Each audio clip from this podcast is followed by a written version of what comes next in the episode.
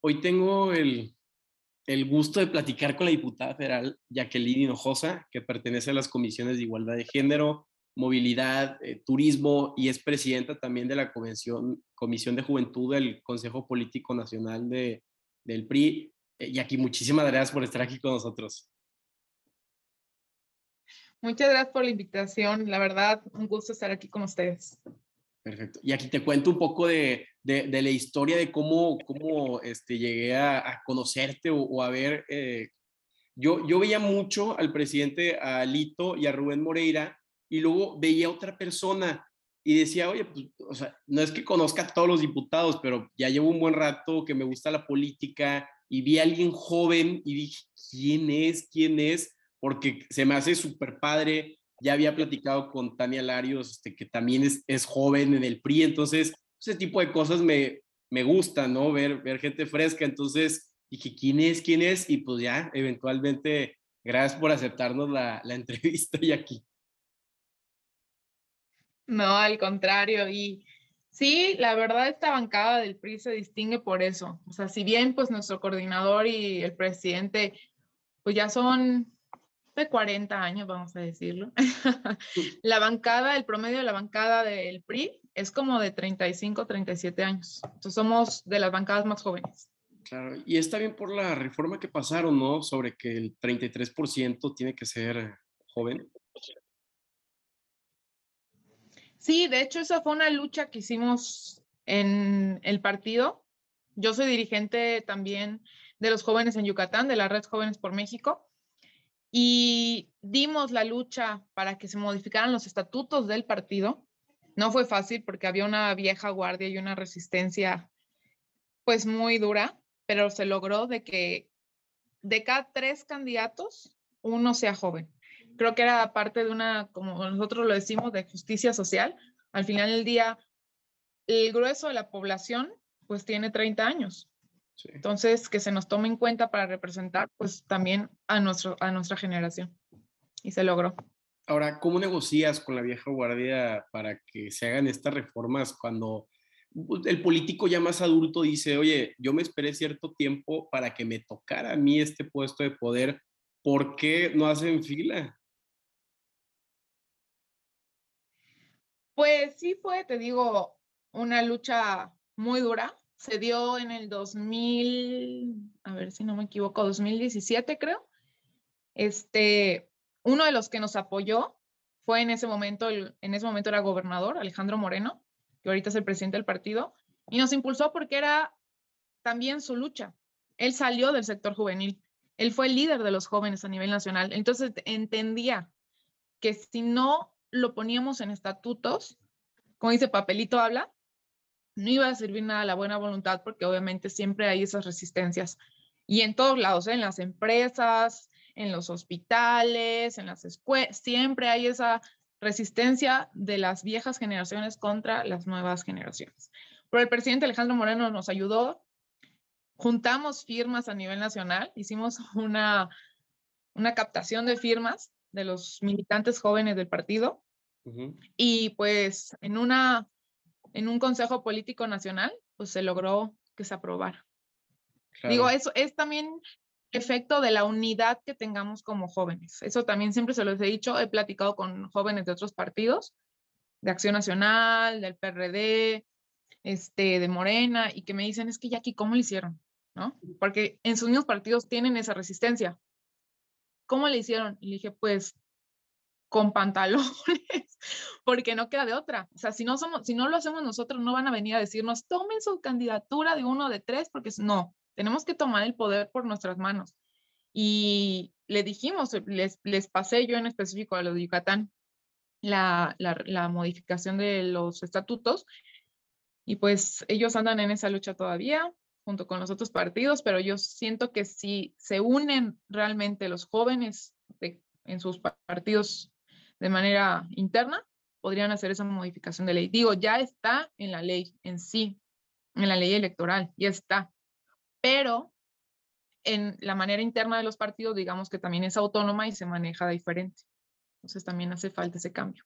Claro, no, y también si te vas a otro partido eh, y quieres empezar, pues muchas veces ven al joven o como para acaparar público en eventos, para los mitines o para pues, poner estampitas o... Entonces, de repente sí le tiran mucho al PRI, pero yo los, lo que les digo es de que, a ver, son los únicos que están metiendo jóvenes. Entonces, habla mucho de, de ustedes como partido y también habla mucho que los jóvenes se quieran involucrar al PRI, ¿verdad? Sí, o sea, de verdad es importante después de todo lo que estaba viviendo el partido y también México y todo lo que yo creo que fue uno de los fue uno de los grandes errores que tuvimos y por eso perdimos el, el poder el estar reciclando los viejos cuadros cuando hay nuevos cuadros que tienen toda la capacidad, toda la preparación, todo el nuevo chip que México necesita. Y en eso está apostando Alejandro Moreno como presidente del partido, le está apostando a las nuevas generaciones. Repito, creo que sirve mucho que él haya salido de las filas del Frente Juvenil en su momento o Redes Jóvenes por México para que entienda la valía que tienen los jóvenes y las jóvenes en la toma de decisiones, no solo del partido, sino de México. Entonces, de la mano de Alejandro Moreno hemos tenido los jóvenes periodistas mucho apoyo y respaldo. Ahora, tú sales también de la red de Jóvenes por México, ¿no? O, de todo ese tema de... Tú sales también de toda esta área de jóvenes. Sí, de hecho yo comencé en Vanguardia Juvenil Agrarista. La Vanguardia Juvenil Agrarista es la parte de los jóvenes de la CNC, que es la Confederación Nacional Campesina. La red de jóvenes agrupa a todos los grupos juveniles de todas las organizaciones de los partidos. La CNOP tiene la JP, la Juventud Popular, la CNC tiene Vanguardia Juvenil, este, el EJR, que es de, ay, se me fue el, el, Expresión Juvenil Revolucionaria, y entonces nos agrupamos, y por eso una red, ¿no? Nos agrupamos en esta organización, digamos, nacional de jóvenes, y yo salgo de vanguardia, me integro a la red de jóvenes ya como presidente estatal en Yucatán, y eso me da pie también a llegar a la Secretaría de Operación Política de las Redes Jóvenes por México en el, en el, en el CEN, vaya, en el Partido Nacional. Claro. Eh, ahora, entras de, a la política tan joven, ¿qué te decían tus amigos, familia? ¿Lo veían algo como, ay, qué padre que estés involucrando en estos temas grilleros? ¿O era más como un, ten cuidado, o sea, está, está rara la cosa? Sí, mira, va a sonar un poco excéntrico, pero literal nadie en mi familia es político, nadie. De hecho, soy la única abogada, todos son contadores, ingenieros, y yo soy la única abogada y la única que está en este, en este merquetengue, ¿verdad? Y de, y de mis amigos también, o sea, mis amigos personales de toda la vida, ninguno está en política. He hecho amigos en política, obviamente, pero los amigos de secundaria, de prepa o de primaria, ninguno literal está en política.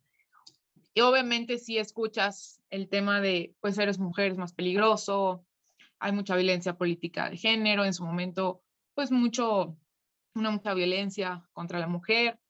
Los amigos es como, ah, ya sabes qué piensan y te echan el relajo de qué piensan de los políticos y no, tú, o sea, ¿por qué estás allá? Al principio me lo decían, eso siempre, o sea, y se lo digo a todos, al principio te lo van a decir, uno, dos, tres, cuatro, cinco años, seis años. Yo creo que cuando vieron que iba en serio fue apenas que tomé posesión como diputada federal. Yo creo que es cuando dijeron, valió la lucha, Jacqueline, 16 años en política y que el trabajo diario sí cuenta y lo respetan y me apoyan. Mi familia es la que más me apoya, mis amigos, ya todos les dicen, les digo que tienen que votar por el PRI, ya están apoyándome. Y al final te digo, lo entienden. Sí es difícil para la familia, para los amigos, digo, porque te conocen y escuchar o ver luego noticias o notas que, que tratan de, pues, de, desacreditar tu trabajo o el trabajo de todas y todos los políticos, pues no está fácil, pero siempre digo, cuando te con, la gente que te conoce, pues va a saber de qué estás hecha y te va a apoyar siempre. Y es lo que me ha pasado a mí, la verdad. Claro, porque oye, aparte, este, como tú dices, ser mujer en, el tema de política sí da miedo. Este, tenemos una noción del PRI también un poco más antigua, ¿no? Donde son la vieja guardia, entonces también qué padre ver una mujer y joven que, que esté rompiendo estos paradigmas para, pues gente que nos escuche puede decir de que, oye, este, digo, yo también estudio derecho, entonces sí veo que muchas de mis amigas, este, al meterse a esta carrera era como un, pues mira, mi papá no quería que estuviera aquí, pero aquí estoy, ¿sabes? Entonces, platicar contigo y que nos digas tu experiencia es una forma que, que más mujeres se puedan meter al, pues, al derecho y a la política, ¿verdad? Que, que lo vean algo factible. Sí, digo, hay que, el miedo siempre va a haber y, y no solo es exclusivo de la política. Y creo que vivimos un momento en México donde seas lo que seas, por ser mujer, está muy peligroso pero depende de nosotros romper esas barreras para las que vienen. Entonces siempre se los digo a las chavas, no está fácil, no, no está fácil, pero si no somos nosotros, ¿quién lo va a hacer? Y se va a poner más difícil si no lo hacemos nosotros para las próximas generaciones. Claro, va a llegar un punto en el que si no, o sea, el, costo de no entrar a la política va a ser más grande que, que, el de no involucrarte, ¿verdad? O sea, que, ya va a haber mucho de por medio. Ahora, tú que estás en, en la eh, el, Congreso, de, en la Comisión, perdón, de Igualdad de, de, Género, ¿qué se está tocando en el tema, en el tema de feminicidios? Digo, yo, yo ahorita vivo en Monterrey y, y traemos un, digo, es un desastre, yo creo que siempre ha habido ese problema, pero ya no sé si es la tendencia o si ahora los están reportando, pero ¿qué está pasando? ¿Qué platican en la comisión? Pues en la comisión estamos haciendo un gran trabajo, la verdad. Obviamente en la comisión se, se forma con todos los grupos parlamentarios. Está Morena, está el PRD, está el PT, está Movimiento Ciudadano, está el PRI, está el PAN. Y hemos estado sacando grandes dictámenes. Hoy, hoy en la comisión sacamos uno para en la Ley General Libre de, eh, para el acceso libre de violencia de las mujeres, se tipifique más claramente el tema de la violencia física con ácido o algún corrosivo. Ya vimos y conocemos el caso de María Elena, la saxofonista oaxaqueña, creo que nos pegó a todas y es algo que se está replicando en el país. Hoy nos comentó nuestra presidenta que en su estado, Puebla, eh, ayer o antier, no recuerdo bien, a una chava iba caminando en la calle, literal, caminando en la calle, unos chavos la vieron y le dijeron, qué bonita estás, y le, y aventaron ácido en las manos y corrieron. Así, sí, con esa impunidad, digamos, con esa facilidad de dañar a una mujer en un, en un país donde parece que no pasa nada. Y eso sí es responsabilidad totalmente del Estado si tenemos un presidente todos los días diciendo que no pasa nada, que la violencia de género está disminuyendo, que se castiga, pero que no pero que no le digamos monstruos a los delincuentes, porque también tienen sentimientos, pero los periodistas o las periodistas sí son, o las políticas, somos objeto de sus agresiones. Entonces vivimos en un país totalmente polarizado donde la violencia de género se desestima. Repito, sí ha sido un gran problema si tienes un presidente que tiene gran aceptación, hay que decirlo, y que tiene gran influencia en el país, diciendo que el movimiento feminista es es desestabiliza, es creado para desestabilizar su gobierno. Cuando no es cierto, todas las feministas hemos marchado antes de que él llegara a la presidencia. De hecho, muchos colectivos feministas lo, lo apoyaban. Entonces, creo que ese discurso hace y se repliega en el que el país, como estos chavos, le echen ácido a una chava caminando nada más porque sí. Entonces, hoy en la comisión dictaminamos este, que se eh, especifique el tema de violencia física y corrosivos, que no estaba tipificado, o sea, realmente no estaba tipificado, y ha sido un gran paso. Otro gran paso fue la ley Ingrid, para que se dejaran de difundir imágenes que revictimicen a las víctimas. Entonces, en la comisión, la verdad, hemos estado trabajando muy bien. Hemos llegado a un punto donde los partidos los dejamos a un lado y trabajamos en temas de sororidad como lo decimos, aquí somos, todas somos mujeres y lo que queremos es sacar leyes que favorezcan a otras mujeres que votaron por nosotras y que tenemos en nuestra responsabilidad, lo dije hoy en la comisión, parte de hacer justicia nos toca también a nosotras como diputadas. Entonces estamos trabajando, la, la verdad, la comisión, si tienen oportunidad, vean las comisiones, son públicas y estén pues informados de lo que estamos haciendo, que son, sí se han logrado grandes cosas, la verdad. ¿Dónde pueden ver estas comisiones? ¿Ahí en la, página de, de, la Cámara de Diputados o...? Sí, en YouTube está la, cámara, eh, la página de la Cámara de Diputados y ahí pasan todas las comisiones, todas, todas, todas, todas son públicas y, y de hecho se quedan allá, las pueden volver a ver, se quedan los videos de las comisiones, así que yo los invito a que estén informados también de esa manera, vean las comisiones, cuando regresemos a sesiones, vean las sesiones, últimamente se ponen muy divertidas. Entonces, para que también estén informados de lo que está haciendo en México y quién está y quién no está trabajando por ustedes. Claro. No, y este tema, este, pues digo, ¿cómo también se puede, cómo podemos presionar también al Ejecutivo o, o, al Judicial? Porque, a ver, pues el feminicidio está tipificado y, y son 70 años, pero siguen habiendo e, este tipo de cosas, impunidad. Eh, vi una cifra que en el primer trimestre de este 2022 eh, se alcanzaron 74.600 llamadas de emergencia vinculadas con incidentes de violencia a la mujer. O sea, la pandemia le pegó muchísimo a las mujeres también eh, porque estaban dentro de, su casa, había pues, el marido, todo eso, ya estaban mucho más tiempo juntos. Entonces es, yo creo que es terrible. Sí, la verdad la violencia aumentó con la pandemia, como dices, pues no nos quedaba de otra que estar encerradas y luego muchas veces salía a trabajar o que el marido salía a trabajar, pues era un desahogo para la mujer que esté sufriendo violencia. Y también yo creo que lo agravó el que el gobierno federal haya quitado los recursos para el apoyo de las mujeres, quitó el recurso para los refugios para las mujeres, que quitó las estancias infantiles que también repercuten en una familia.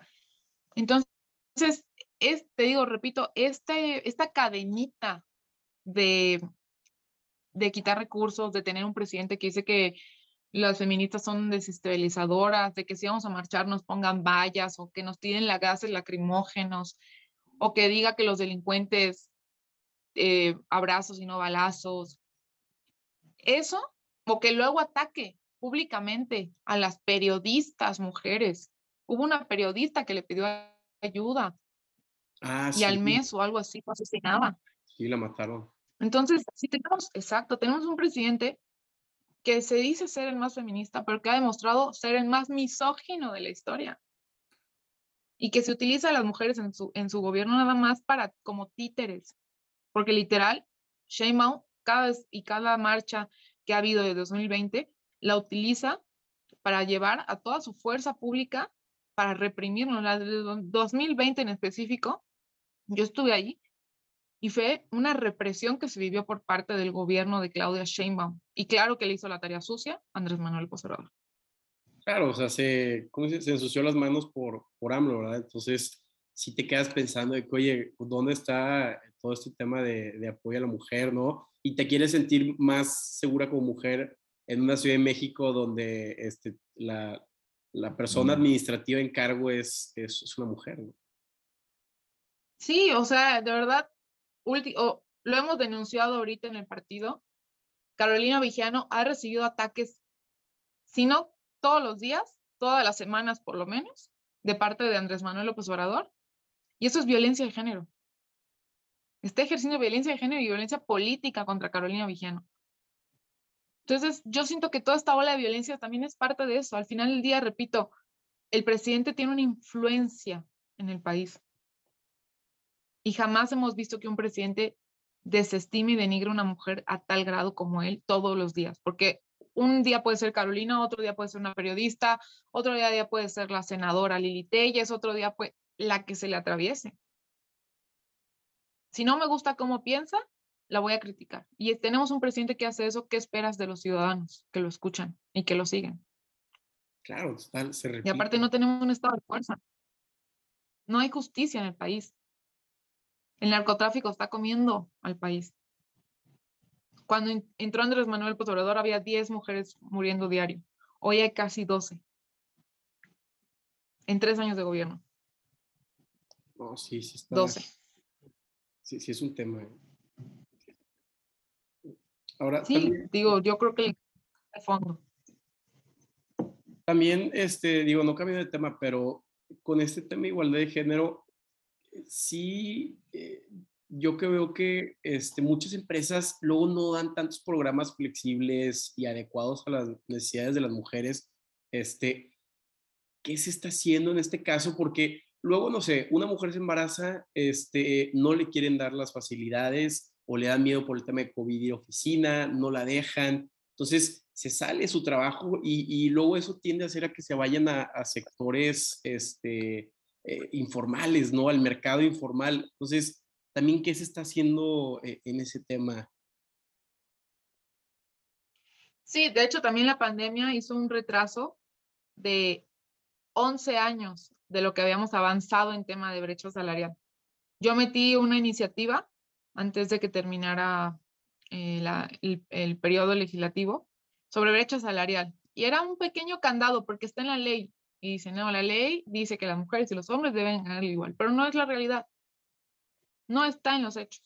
Entonces metimos un pequeño candado para que en la ley federal y los, este, los estados puedan revisar los contratos colectivos. Para que en los contratos, así lo puse textual, eliminar la brecha de género. Porque muchos dicen, la palabra, ¿cómo era la palabra? Lo tengo en la mano, en la, lengua, en la punta de la lengua. Era algo así como disminuir, disminuirla, no, hay que eliminarla, porque si pones disminuir, empieza el, el tema con las lagunas. También otro tema es, como tú dices, en los trabajos informales, pero si no hay guarderías, igual las personas no pueden dejar a sus hijos. Eso sí. Entonces, la responsabilidad de la mujer, la mujer trabaja el doble, trabaja cuando trabaja fuera de su casa y cuando llega a su casa. Porque el tema de los cuidados sí se le carga más la mano a las mujeres. Entonces, también tenemos un gobierno que acaba de quitar las guarderías y ahora quiere quitar las escuelas de tiempo completo, que le echaba la mano a las mujeres que trabajaban, tanto en la, de manera formal o de manera informal. Totalmente de acuerdo. Digo, hemos estado trabajando en ese tema.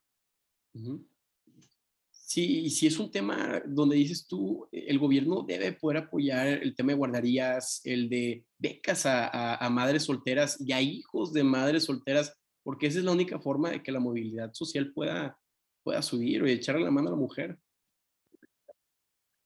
Sí, que te digo, o sea, ya habíamos avanzado demasiado. Las escuelas de tiempo completo ayudaban demasiado, no solo a las madres y padres de familia, ayudaban a los niños porque se les daba alimento y a lo mejor era el, último, era el único alimento que consumían en el día. Ahora, y tenían más atención y cuidados. Sí, claro, claro.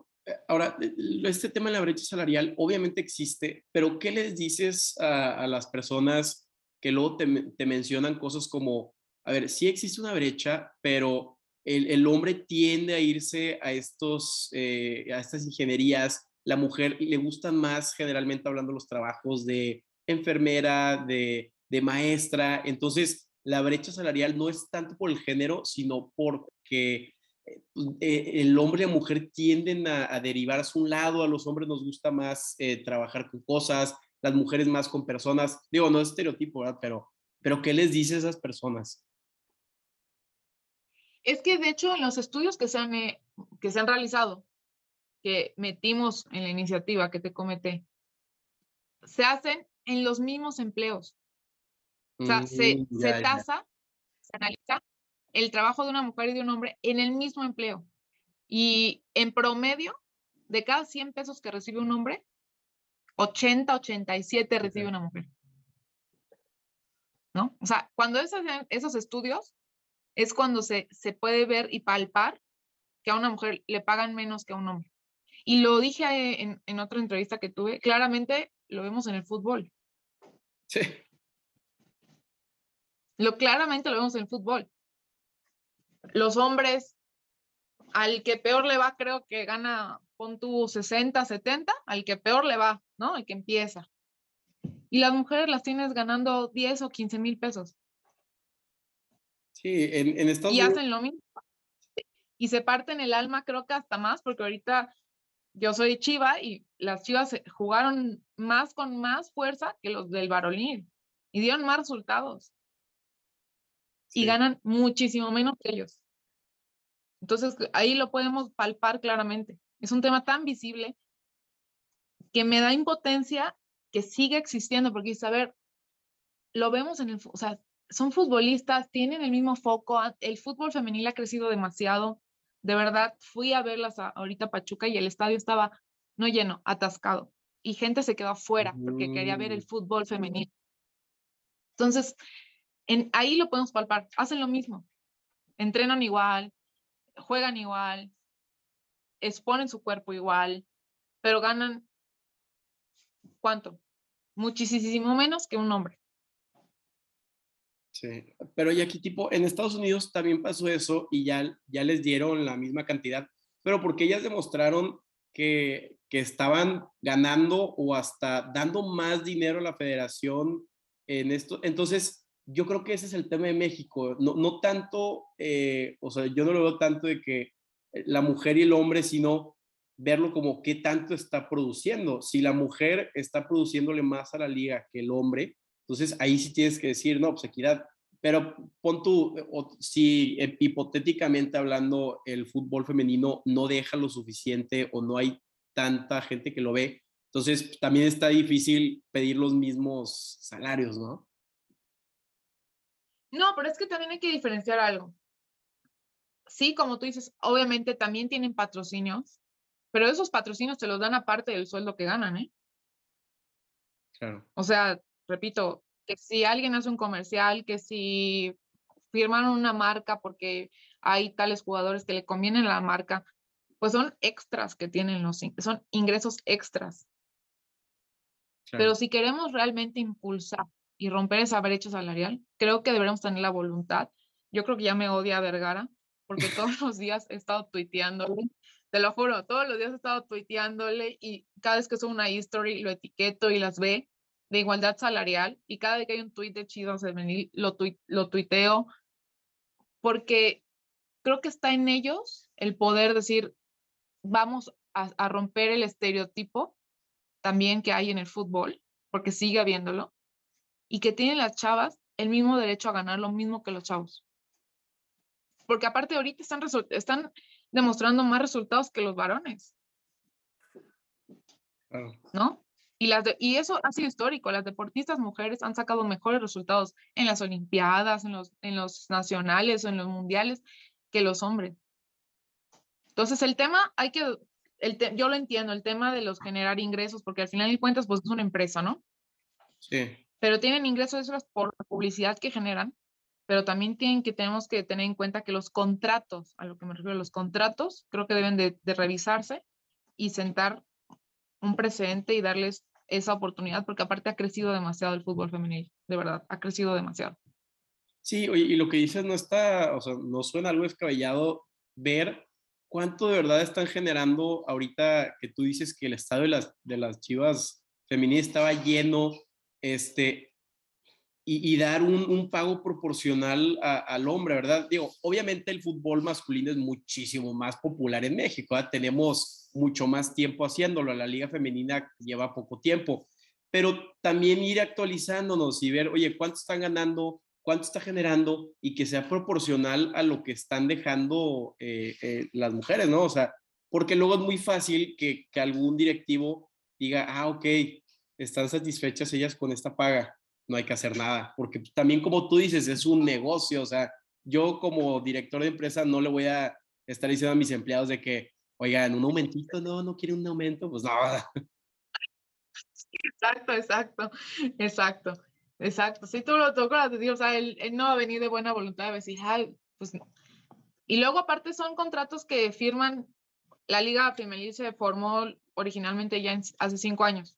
Entonces hay, con, y o sea, los que nos gusta el fútbol lo vemos, hay contratos de uno, dos, tres años, de cinco años, que a lo mejor pues entraron ganando, ¿no? Sí. Y subieron los ingresos, pero no les aumentan el sueldo, porque así firmaron su contrato.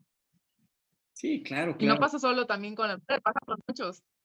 Entonces sí, te digo, espero que haga caso a algún tweet o tendremos que hacer algo próximamente como una iniciativa para ver de qué manera podemos romper ese lazo de brecha salarial en el fútbol. No, sí, y es algo relevante, ¿eh? o sea, creo que nunca había hablado de esto este, con alguien y, y pues es un tema súper interesante porque la liga femenina sí está, eh, está siendo muy popular. El otro día me, invitaron a un partido de las rayadas y, y, yo me quedé pensando de que rayadas y ya, ah, las, los rayados, pero femeninos. No sé, o sea, está, está volviéndose muy, muy popular. ¿Lo viste? La verdad, yo los comentarios que cada vez que voy con, con hombres que no han visto el fútbol femenil, se sorprenden de que juegan, pero con todo, o sea, entradas fuertes, jugadas buenas, tiros y este, pases concretos. O sea, la verdad, juegan muy bien. O sea, no son como luego los de América. Que se estiran y empiezan a llorar, ¿no? Estos se levantan y siguen y... Pero te digo, el fútbol femenino tiene mucha calidad, mucha calidad.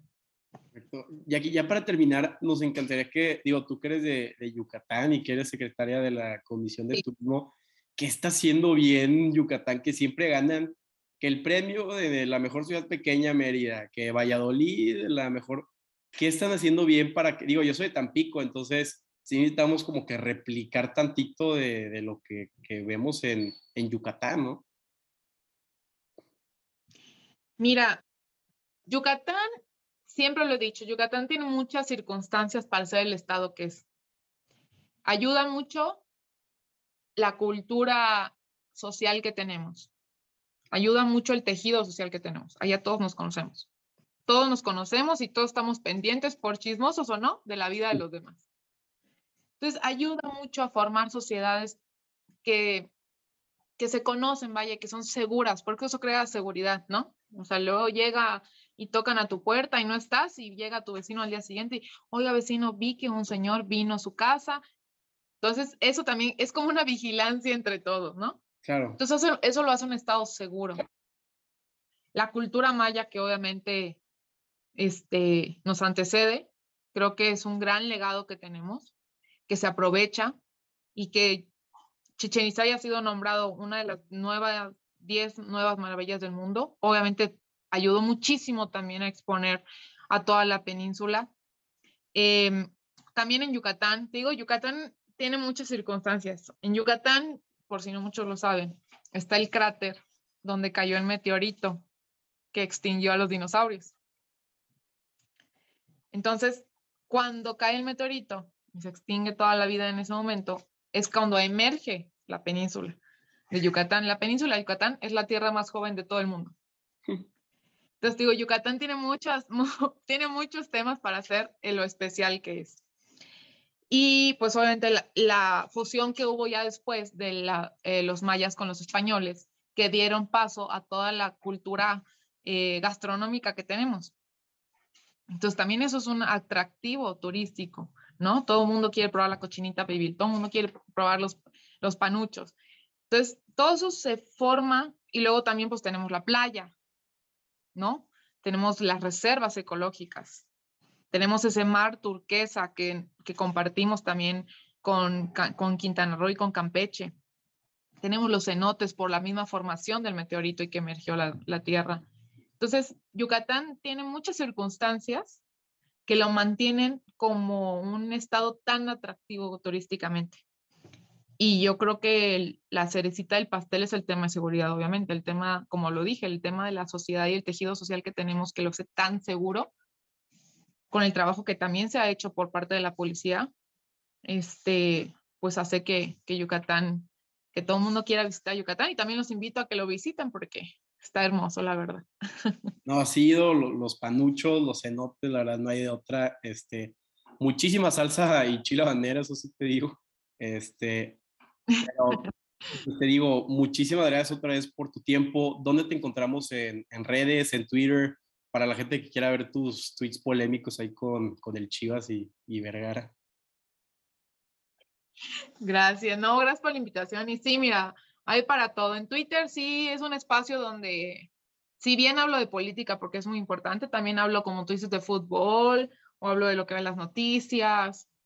Eh, Jackie Hinojosa en Twitter, en Instagram, Jackie Hinojosa MX y, y en Face igual es Jackie Hinojosa. Así, Jackie, para todos los amigos y amigas. Ahí me pueden encontrar y te digo, sí, como tú dijiste, a veces sí soy medio polémica, pero es parte de la democracia que tenemos que cuidar. Perfecto. Pues aquí otra vez muchísimas gracias. Ya no te quito más de tu tiempo, que yo sé que están ocupadísimos ahorita y pues estamos a la orden. Al contrario, muchísimas gracias. ¿eh? Cuando se puede, me vuelvan a invitar, yo encantada. Que se fue rapidísimo el tiempo y la verdad quedaron muchos temas pendientes. Sí, quedaron varios temas pendientes. La puerta siempre está abierta y pues muchísimo éxito aquí. Muchísimas gracias, ¿eh? Hasta luego.